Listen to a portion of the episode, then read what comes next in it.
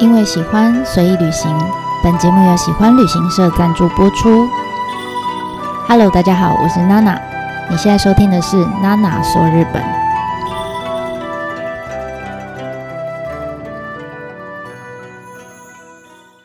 Hello，大家好，我是娜娜。上一次啊，我们讲到了夏目漱石在英国留学的这两年，应该是他人生当中最糟糕的两年之后。终于呢，他回到了自己的故乡，就是他回到日本，然后可以吃到荞麦面了。那虽然他回日本之后呢，还是呃持续受到很多病痛的困扰，不管是精神层面或是呃身体上面的一些疾病的困扰，但也因为这些困扰，其实就间接的引导他慢慢去找到了他这辈子的天职啊，就是职业作家这个工作。那虽然他成为了职业作家之后的人生哈非常的短，大概只有短短的十年。那但是呢，在这十年之间，他不仅创造了属于他自己生涯中的巅峰，他也创造出到现在为止都还是日本人心中的永远的国民作家的这个地位。所以这一次呢，我们就来看看到底他是怎么从人人口中的疯子，哈，变成一个人人都尊敬的国民作家。那当然，最后我也会把一些我真的没有办法把它纳入，呃，他的生涯故事里面的一些桥段，哈，一些我觉得很有趣的。呃，小故事，好，把它整理成关于夏目漱石可能让你很意外的十个 point，好，让大家瞧瞧他到底有哪些很反差萌的地方。好，那呃，夏目漱石从回到日本之后，其实他没有马上变成作家，他的身心状况非常差。然后同时呢，他为了履行 当时这个跟政府签订的留学契约，也就是说，这些公费留学生回到日本本国之后呢，有一些义务哈，必须执行，呃，算是交换条件喽。好，就是说他回到日本之后，他一定哈，必须这是他的义务，必须要到学校去任教，而且这任教的时间呢，一定要是他留学时间的两倍。所以换句话说，夏目漱石到英国留学的时间是两年嘛，好，所以他回国之后，他必须一定要从事四年的呃教职工作。那对一般人来说，这是应该是一件很棒的事情哈，就感觉好像老天爷硬是把一个铁饭碗丢给你，砸在你头上，然后强迫你一定要接住一样。但是你知道，就在教学工作上面，他其实觉得很乏味，然后再加上他。呃，长期有这个妄想症、忧郁症的这种困扰，所以其实让他在工作上面有些不顺遂。所以，呃，对夏目漱石来说，这个铁饭碗感觉就是 就是一块砸在他头上的铁而已。那某一天呢，夏目漱石就有一个朋友建议他，他说：“嗯，如果你状况这么差，要不然这样，你要不要试着用写作疗法、哈，写作治疗的方法？”来看看对你的忧郁症或是妄想症这种就是精神上的疾病有没有帮助？好，所以就这样子，他开始尝试了写作治疗，那也写下了他的第一篇文章，而且又被刊在那个杜鹃那本，就是我说之前他不是写信回来给他好朋友，就是那些信就是被刊在这一本杂志上面。好，那他现在写出来第一篇文章又被刊在这个杂志上。那这一篇被刊出来的内容呢，其实就是，嗯，前两集我们提到的《我是猫》哦这一本小说的第一回。那我们那时候大概有提到，就是这篇文章其实它非常创意啊，它是以猫咪为主角，然后透过猫咪的视角来看。人类世界里面很荒谬的一些事情，然后加上他的描述非常风趣幽默，然后毫不留情的，就是挖苦跟讽刺那些人，这样，所以呃，意外的，好推出之后就很意外收到好评。那原本呢，夏目漱石只是想说，啊，我写写东西来疗愈自己这样而已，就没有想到，哇，这篇文章居然让他一炮而红，所以好朋友就就说，哎。既然这么受欢迎，不然这样，你就继续写，你就不要停，就继续写第二回、第三回这样。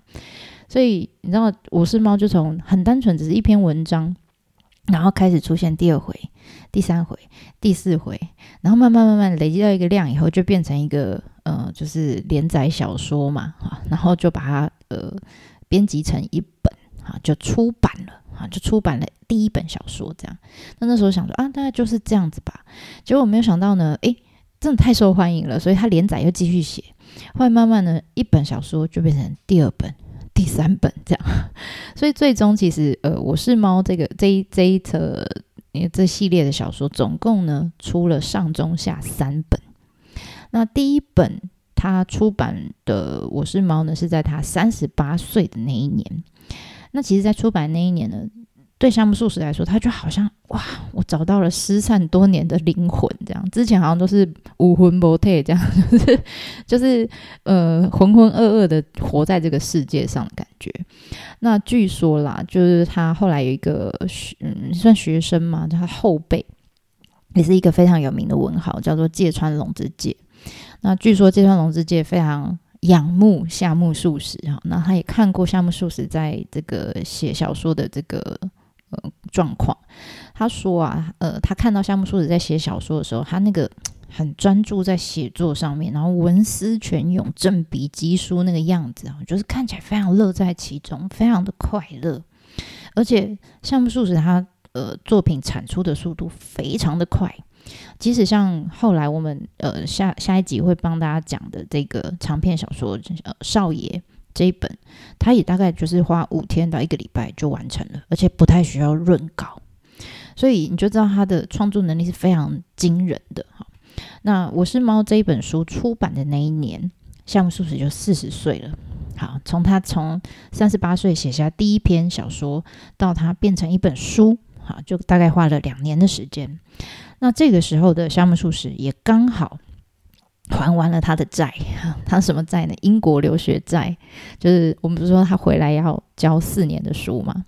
刚好《我是猫》出版的那一年，他交完了四年，而且他也靠着《我是猫》的出版赚到了钱，所以他就正式的去把这个教职的工作给辞掉了。然后呢，就转到朝日新闻社里面去，成为专职的作家。那那时候，朝日新闻社给他的条件，月薪是一个月两百万，好，你以现在日币来算是两百万了，就是那时候是两百元这样。那以现在来看，就觉得哇塞，这也太好赚了吧！而且，即便是现在哈，我们现在就是。我们说现在是人人可以出书的，好，可以当作家的年代。以现在来看，这个薪水也是非常棒的，一个月两百万。好，但是你要想，那个是明治时期哈，在那个时候还没有什么叫职业作家的概念存在，所以你如果是活在那个年代人，大家都觉得。夏目漱石真的是疯了，真的真的，他没有，并没有比较好啊，那一定是脑袋坏掉了。为什么呢？因为毕竟大学教授跟职业作家这两种职业哈的社经地位是相差非常远的。大家是非常尊敬大学教授的，然后职业作家，职业作家是什么？这样哈，所以大家就无法理解，就怎么会有人甘愿就是舍弃大学教授这个工作啊，去当作家呢？好，大家大家无法理解，那这个问题可能我们也可以去问问侯文勇先生，就为什么会放弃医生的工作要去当作家呢？好，那但是其实啦，呃，夏目漱石在辞职之前，他同时有担任呃两个学校，一个是高中，一个是大学的讲师。以他的薪水来看，年薪啊，差不多是七百到八百一年哦。一年七百万到八百万，然后时间必须绑死在那边，他就是时间到他就要去上课。但是他呃变成作家之后，他一年可以有两千四百万，所以他薪水是翻两倍三倍的。而且以他的创作速度来看，他的工作他要写作的时间，就是实际的工作时间，绝对远远短于当老师的这个工作，而且。写作跟当老师，他是比较热爱写作的，所以无论是说，呃，在他身体的修养，或者是对他的精神层面来说，甚至是以实际收入来判断，如果我是他，如果你是他，应该都会选择以作家来当为一个职业。那相较于别的作家，其实项目数十算是非常晚才出道的啊，因为。呃，他从四十岁那年才正式出了他的处女作，叫《我是猫》嘛，对不对？但他四十九岁就过世了。所以你知道他在从四十岁开始，一直到他过世之前，他好像就一直在跟时间在赛跑一样，就是很拼命的想要去追回他之前 浪费在教职工作上面的这些时间。所以在短短这呃十年左右的时间呢，你还要扣除他有时候因为他有胃溃疡啊什么的哈，常常身体生病哈，所以必须静养，他根本没办法写作。你要扣掉他生病的时间，其实他真正可以写作的时间或许比十年更短。所以你会发现哇，那他蛮厉害，他在十年里面写了很多呃，包括十五篇的长篇小说，还有很多的短篇小说、随笔、文学评论等等。他是一个创作能量非常惊人的作家，而且据说啦，他就是要过世之前、临终之前那段日子，其实他他真的很多病哈，有胃溃疡、有糖尿病、有精神疾病等等等等等哈。即使在这样子的状态之下，这么身体这么痛苦的状态之下，他还是坚持写到最后一刻。据说他过世的那一天，他他过世之前，他还在书桌前面还在写小说。然后他最后这本小说叫《明暗》，他其实没有写完，他就是写到一半就呃就倒下去了。这样，那据据说啦，哈，最后他在倒地的时候，因为真的太肚子太痛还是什么，总之他倒地的时候，还跟他的家人就大喊，他就说：“哦，痛死我了哈！那赶快怎么怎么帮他救我什么之类的。”然后他最重要一句是说：“他说如果我现在死掉会很困扰，那困扰什么？”因为小说的剧情还在他脑袋里，但他还来不及写出来，所以他非常的懊恼。这样，但他还是过世了。好，所以这到此为止，就是这个文豪的一生，从小到他过世之前的大致上好的经历跟故事。那其实。有很多小小的事情、有趣的事情，我真的是没有办法把它插入到这这一段叙述里面，所以我就后面呢，从现在开始往后哈，就是用后记的方式补充一些关于夏目漱石，我觉得很有趣哈，也可能会让你很意外的十个 point 啊，分享给大家这样。那第一个呢是呃，夏目漱石他以为他的爸爸妈妈是阿公阿妈。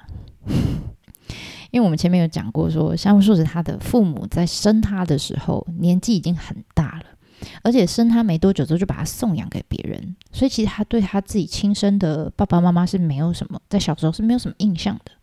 那一直等到他九岁，嗯，不是说他的养父母因为外遇的事情离婚嘛，好，那所以他才回到自己亲生父母亲的家。那他回来的时候，他爸爸已经大概六十岁左右了吧。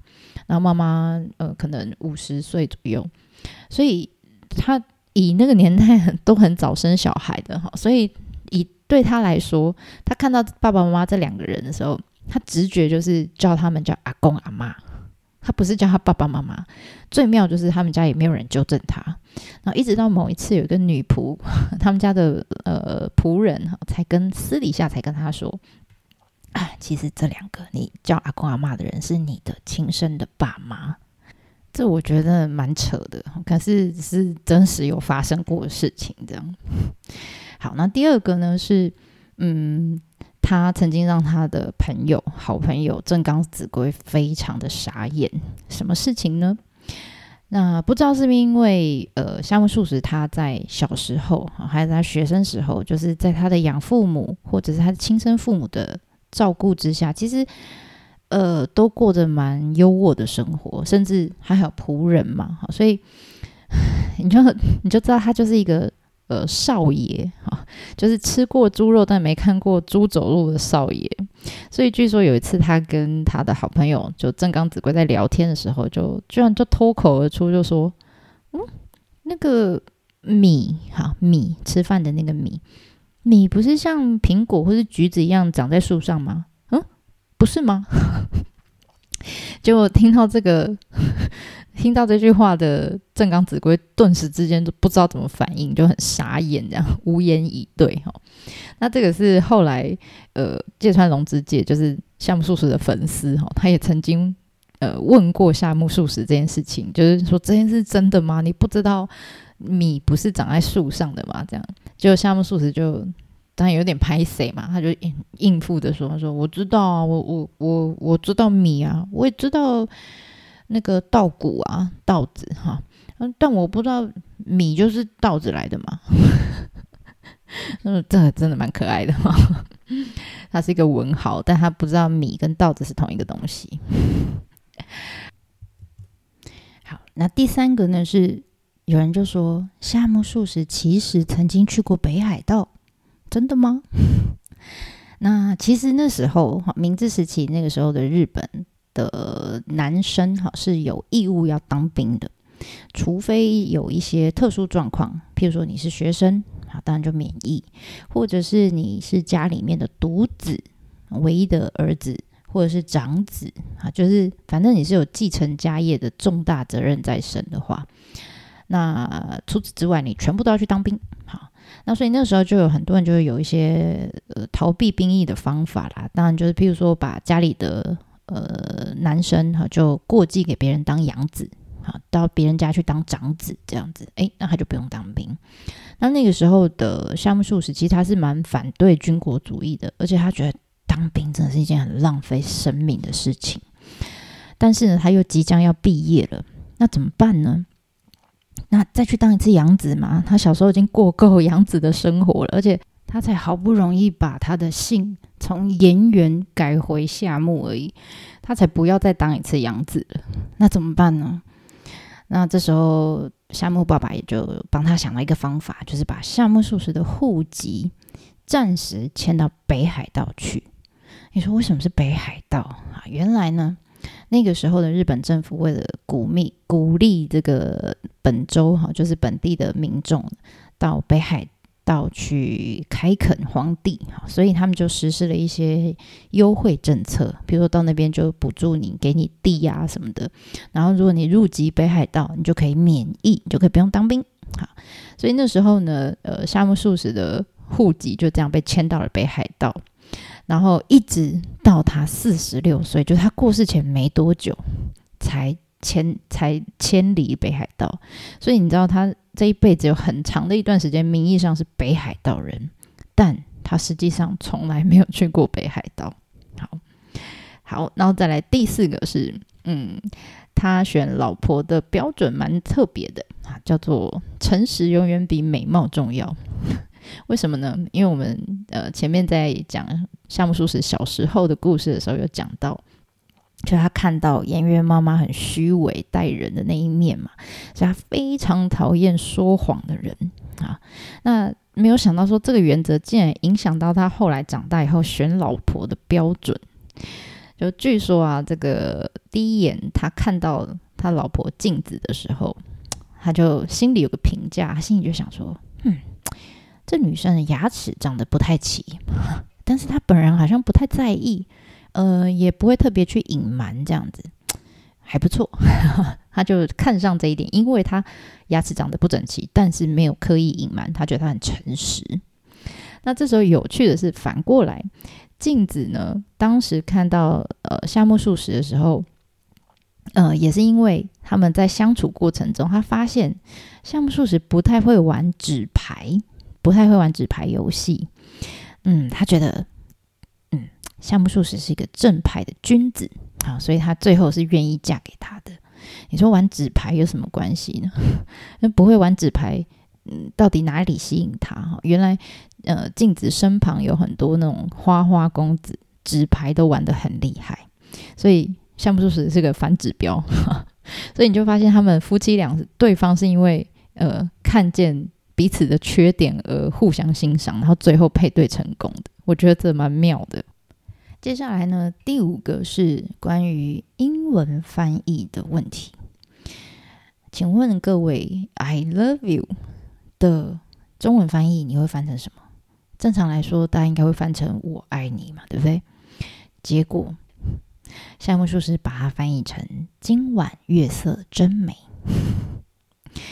你知道，在以前的日本呢，有一个很隐晦的表白的方法，就是当你对你的呃你的暧昧对象对你说“今晚月色真美”的时候，其实就是他很委婉的、很隐晦的在表达“我爱你”的意思。那这一个说法其实就是跟夏目漱石有关。据说啦，曾经在课堂上面，呃，有有学生就举手就问夏目漱石，他说：“老师啊，I love you 的日文要怎么翻呢？”结果夏目漱石就非常正经八百的 就回他：“这种直白的说法，日本人没有可以直接应对的词。如果硬是要说的话，你就跟对方说‘今晚月色真美’。”就好了，所以真的有一些日剧里面哈也会出现这样子的梗哈。那所以以后如果有日本人跟你说这句话的时候，你记得多看他一眼好，先确认一下他在跟你呃真的在讲月色很漂亮，还是话中有话。接着呢，第六个是有关明治时期的 Clubhouse，什么意思呢？原来啊，在《我是猫》这本小说出版。因为就爆红嘛，哈，所以在他出版的隔年呢，就开始有很多的文学作家就常常去拜访夏目漱石，然后人真的太多了，所以后来干脆呢，他就把这个会面时间，啊，就是大家来找我的话，你们就统一都在礼拜四，好，那日文的礼拜四就是木曜日，哈。就请大家，如果你们要来，我们我也很乐意跟你们讨论。但是你们这样就是前前后后来，其实我有点困扰。那不然我们统一就定一个时间，礼拜四，你们呃有兴趣的人哈都可以来这样。那所以在礼拜四的这个聚会，他们就叫做木曜会。那如此一来呢，就不管是他实际真的有教过的学生啦，或者是很仰慕他慕名而来的这些很新进的文学家，不管是谁都可以哈，就只要在这一天都可以来参加聚会，然后大家互相交流。你不觉得这真的很像 Clubhouse 吗？只是它是实体版，不是线上版这样。那像我们前面一直有提到他的很崇拜他的一个文学作家叫芥川龙之介，他就是在这个木曜会里面非常重要的一个成员。接着第七个呢是夏目漱石，其实比较爱狗。嗯，我们都知道夏目漱石是靠着《我是猫》这本书红起来的，而且呢，他们家的确有养一只浅虎斑，不是很明显的虎斑纹的黑猫。而且这只猫真的就是他在写《我是猫》的时候的灵感来源。那原本是家里附近的流浪猫啦，然后没事呢就大摇大摆就晃到了 夏目漱石家。那刚开始其实呃他老婆镜子哈其实不太喜欢猫，所以就看到他进来就把它赶走，看到他进来就把它赶走。这只猫也是蛮机车的，就是被赶走以后又回来，被赶走以后又回来。那结果有一次呢，夏目漱石就看到镜子在赶猫，他就跟他讲就说：“哎呀。”既然他这么喜欢我们家，你就让他留下来吧，啊，就不要一直赶他了，好烦哦。那镜子就心不甘情不愿，因为他没有很爱猫嘛。但但老公都这么说了，就好吧，好就让这只猫就就留在家里了，就开始住在他们家了。这样，就有一天呢，镜子呢就请人家来帮他按摩，就来他们家帮他按摩的这个老婆婆就看到这只猫，她就，哎呦，这只猫是福猫啊。据说家里如果出现黑猫的话，可以帮家里带来好运哦。哈，结果呢，那一次之后啊，就镜子听到这段话之后，哎，他就开始对这只猫有点改观了哈。然后开始会在猫饭里面加柴鱼片哈，想说可不可以讨好它一下，希望它可以帮家里带来一些好运。这样就嗯，说也神奇哈，真的，夏目漱石后来果然就靠着我是猫。开启了他的呃写作生涯，而且很好玩的是，夏目漱石在我是猫的小说的开头第一句，他就写吾辈是猫啊，到现在还没有名字。果不其然，真的在现实生活中的这只黑猫还真的没有名字。那有人就问说：“哎，那夏目漱石叫他的时候要怎么叫？”那据他的呃女儿的说法是。他爸爸在叫猫的时候，就是“哎，猫，猫咪来，猫”，就这样叫而已。然后我后来发现，我家阿妈也是这样。那一开始我以为他跟我家阿妈一样，就只是懒得帮宠物取名字了。但事实上不然，没想到夏目漱石他还有养狗，而且他们家的狗是有名字的，叫 Hector，Hector。好，那这个名字是。呃，据说是希腊神话里面的特洛伊王子的名字来的。所以就有人就说了，他只帮狗取名，但不帮猫取名，是因为他就是狗派，他比较喜欢狗，他偏心狗狗这样。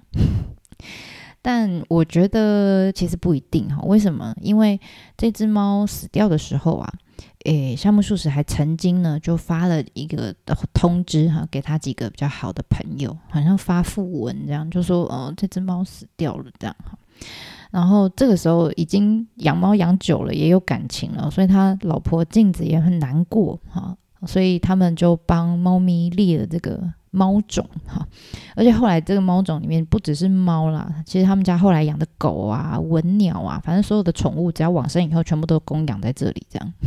然后当初他老婆立了这个猫种的时候，还硬是跟项目术士说：“哎，快快快！”他就准备了一个呃木木木牌吧，哈，就是要插在粉那个猫种前面的一个牌子。他说：“快快快！我我不太会写，你写你写，提个字啊，提个字这样。”项目术士也不知道写什么，就啊。好吧，那就写哈，就写猫之墓，就还是没有名字。从从生前到死后，这只猫都没有名字，这样。那所以，如果呢，你以后有机会可以去到新宿的话。建议你可以去新宿那边有一个叫素食夏目漱石的素食哈素食山房纪念馆，去那边走一走。那那边就会有他呃，当然是复原的啦哈，就是他生前他写书的住的地方的样子，书桌、书房什么的。那旁边呢有个叫素食公园的地方，那那边也有一个复原的猫种好，我承认这个是猫奴会喜欢的点哈。如果你有兴趣的话，可以去看。好，这是第七个。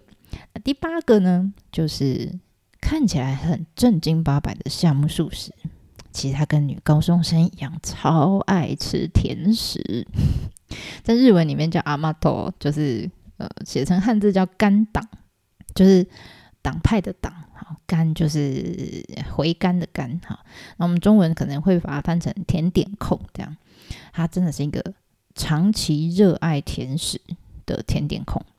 而且这也是因为，为什么他有人就说他为什么会胃溃疡，为什么会糖尿病，就是因为他从小到大非常爱吃甜食，而且他吃甜食不分国籍，就是他小时候是喜欢吃日本的传统的甜点，像是年糕、红豆汤啦、羊羹啊这种，然后后来他去英国留学之后，哎，发现哇，外国的甜食也很好吃哈，洋鬼子吃的泡芙啊、果酱也都很棒。所以呢，即使他不是很喜欢英国人哈，甚至他离开前还呛下说：“老子这一辈子都不会再回来英国了。”哼，这样哈。但是呢，英国的食物啊，日英国的饮食习惯呢，还是留下来了哈。譬如说，据说他早餐一定要一定要吃涂满了奶油跟砂糖的吐司，然后喝红茶的时候呢，也要加很多砂糖，他才喝。那即使到他晚年哈，因为糖尿病的关系，所以医生就跟他说：“你不能再这样吃了，这对你身体真的很不好。”这样。那即使这样哦，就你知道他们不是有木药会，就很多客人来啊，就会带一些伴手礼。他只要看到这些伴手礼里面有甜食的话，他就会像小朋友一样，就是默默的把它藏起来。然后等到没有人的时候，家里人都没有看到的时候，他就偷偷躲起来，把它拿出来吃，就一个人默默在那边吃饼干这样。那镜子就看他知道他会偷吃哈，所以他老婆镜子就为了不让他吃太多，就有时候会故意把甜点藏起来。然后这个时候夏无事就会像小朋友就很焦虑啊，他就会说：“你你到底把饼干放在哪里？” 你可以想象就是一个。平常是很正经八百的文豪，然后跟他老婆在那边耍赖，就说：“你到底把饼干放在哪里？拿出来！”这样，那个画面其实反差还蛮大的。那除此之外呢？据说啦，他非常爱吃果酱。他爱吃到什么程度呢？爱吃到他会直接拿汤匙把果酱挖起来吃掉。就不加任何东西，不会涂在任何东西上，他就是直接汤匙挖起来吃果酱，然后吃到最后还把瓶子都舔干净的那一种。据说他最夸张的时候，一个月可以嗑掉四公斤，大概是八瓶的果酱。而且有趣的是，他把这个喜好放在《我是猫》的这个呃这本小说里面的主角，就是一个呃主角叫苦沙弥，放在这个。角色上面哈，就其实苦苦沙弥这个角色根本就是这个人设，根本就是他自己的翻版啊。譬如说爱甜果酱啦，会抽烟呐，不喝酒啊，有胃病啊，然后是个英文老师啊，等等，全部就是夏目漱石他自己。那所以有一次呢，在这个小说里面有一段，就是他写说苦沙弥的老婆就抱怨着。啊，就说不要再每天舔果酱了，你赚的钱都要被你舔光了。然后就苦沙米就回他老婆说：“屁啦，我买果酱一个月才五六块而已，好不好？对，如果用现在日币来算，就是五六万，才五六万。我相信哈，这一段对话一定曾经出现在夏目漱石跟他老婆之间过，所以他就把它写到小说里面。我觉得超可爱。好，好，所以这个是非常。爱吃甜点的夏目漱石。那第九个呢？是我觉得大概是最 这十点里面最脏，但是我觉得最意外的一个点，就是你知道，有时候作家会写写东西写不出来，会遇到瓶颈就卡蛋的时候，你知道这时候夏目漱石会做什么事情吗？他说写不出来，写不出文章，他就会停下笔来，然后开始拔自己的鼻毛。然后呢，拔完鼻毛之后，再把鼻毛很整齐的种在稿纸。稿纸不是有一格一格的 格子吗？他就会把鼻毛种在格子里面。天哪，你们觉得这很有画面吗？而且他一样也把这个画面写到我是猫里面，所以我觉得他一点都不介意，他也不觉得他自己这个怪癖很怪，他觉得这是一个很有趣的嗜好吧？我猜。好，这是第九个。那最后一个呢，就是关于夏目漱石的脑袋瓜啦。毕竟啊，他是一个 怎么讲闻名一世的文豪，大文豪哈。所以呢，据说他过世之后，他就跟爱因斯坦一样，他的大脑好被完整的保存起来了，好到现在都还保存着。但是我比较不懂的是，除了大脑以外，他的胃也被完整的保存下来。我真不懂为什么日本人要保存他的胃哈，因为他常常胃溃疡。照理说，那个胃应该不是很好的状态。我我不知道他们保留下来是要干嘛？是要研究他这辈子到底吃多少果酱吗？总之，这是我觉得很有趣的第十个点。好啦，那从上面这十个 point，大家可以知道，就是其实夏目漱石他常常。把自己在不同成长阶段的回忆，或是他认识的朋友，他各种经历过的画面切片，用文字的方式放到他的每个作品里面。有时候小说里面的主人公其实就是他的替身，啊，就是或者是像猫咪讲的这些话，可能就是他自己想要讲的话。那或者是小说里面可能有一些角色之间互动的情节，可能就是他曾经跟朋友之间，或者是跟他的同事之间有过的回忆跟经历。所以换句话说，如果你真的很强，你可以把所有夏目漱石的著作都看完的话，你可能就可以从不同的作品里面截取出很多不同时期的他，然后最后再有点像拼图一样哈，拼出一个完整的呃夏目漱石。我觉得这个过程其实蛮充满乐趣跟挑战哈。那最后这边我要呃感谢，在这段期间里面，其实我有一个呃大哥叫邓文渊大哥，他常常跟我分享、跟我讨论这个夏目漱石哈。那他非常的学识渊博，他真的就是去完成了这一幅巨大的拼图哈，把它所有跟夏目漱石有关的资料呢汇整成了一本三百多页的书好。那我比较不学无术一点哈，我只能在这边简单的抽出一些有关夏目漱石的片段来跟大家分享。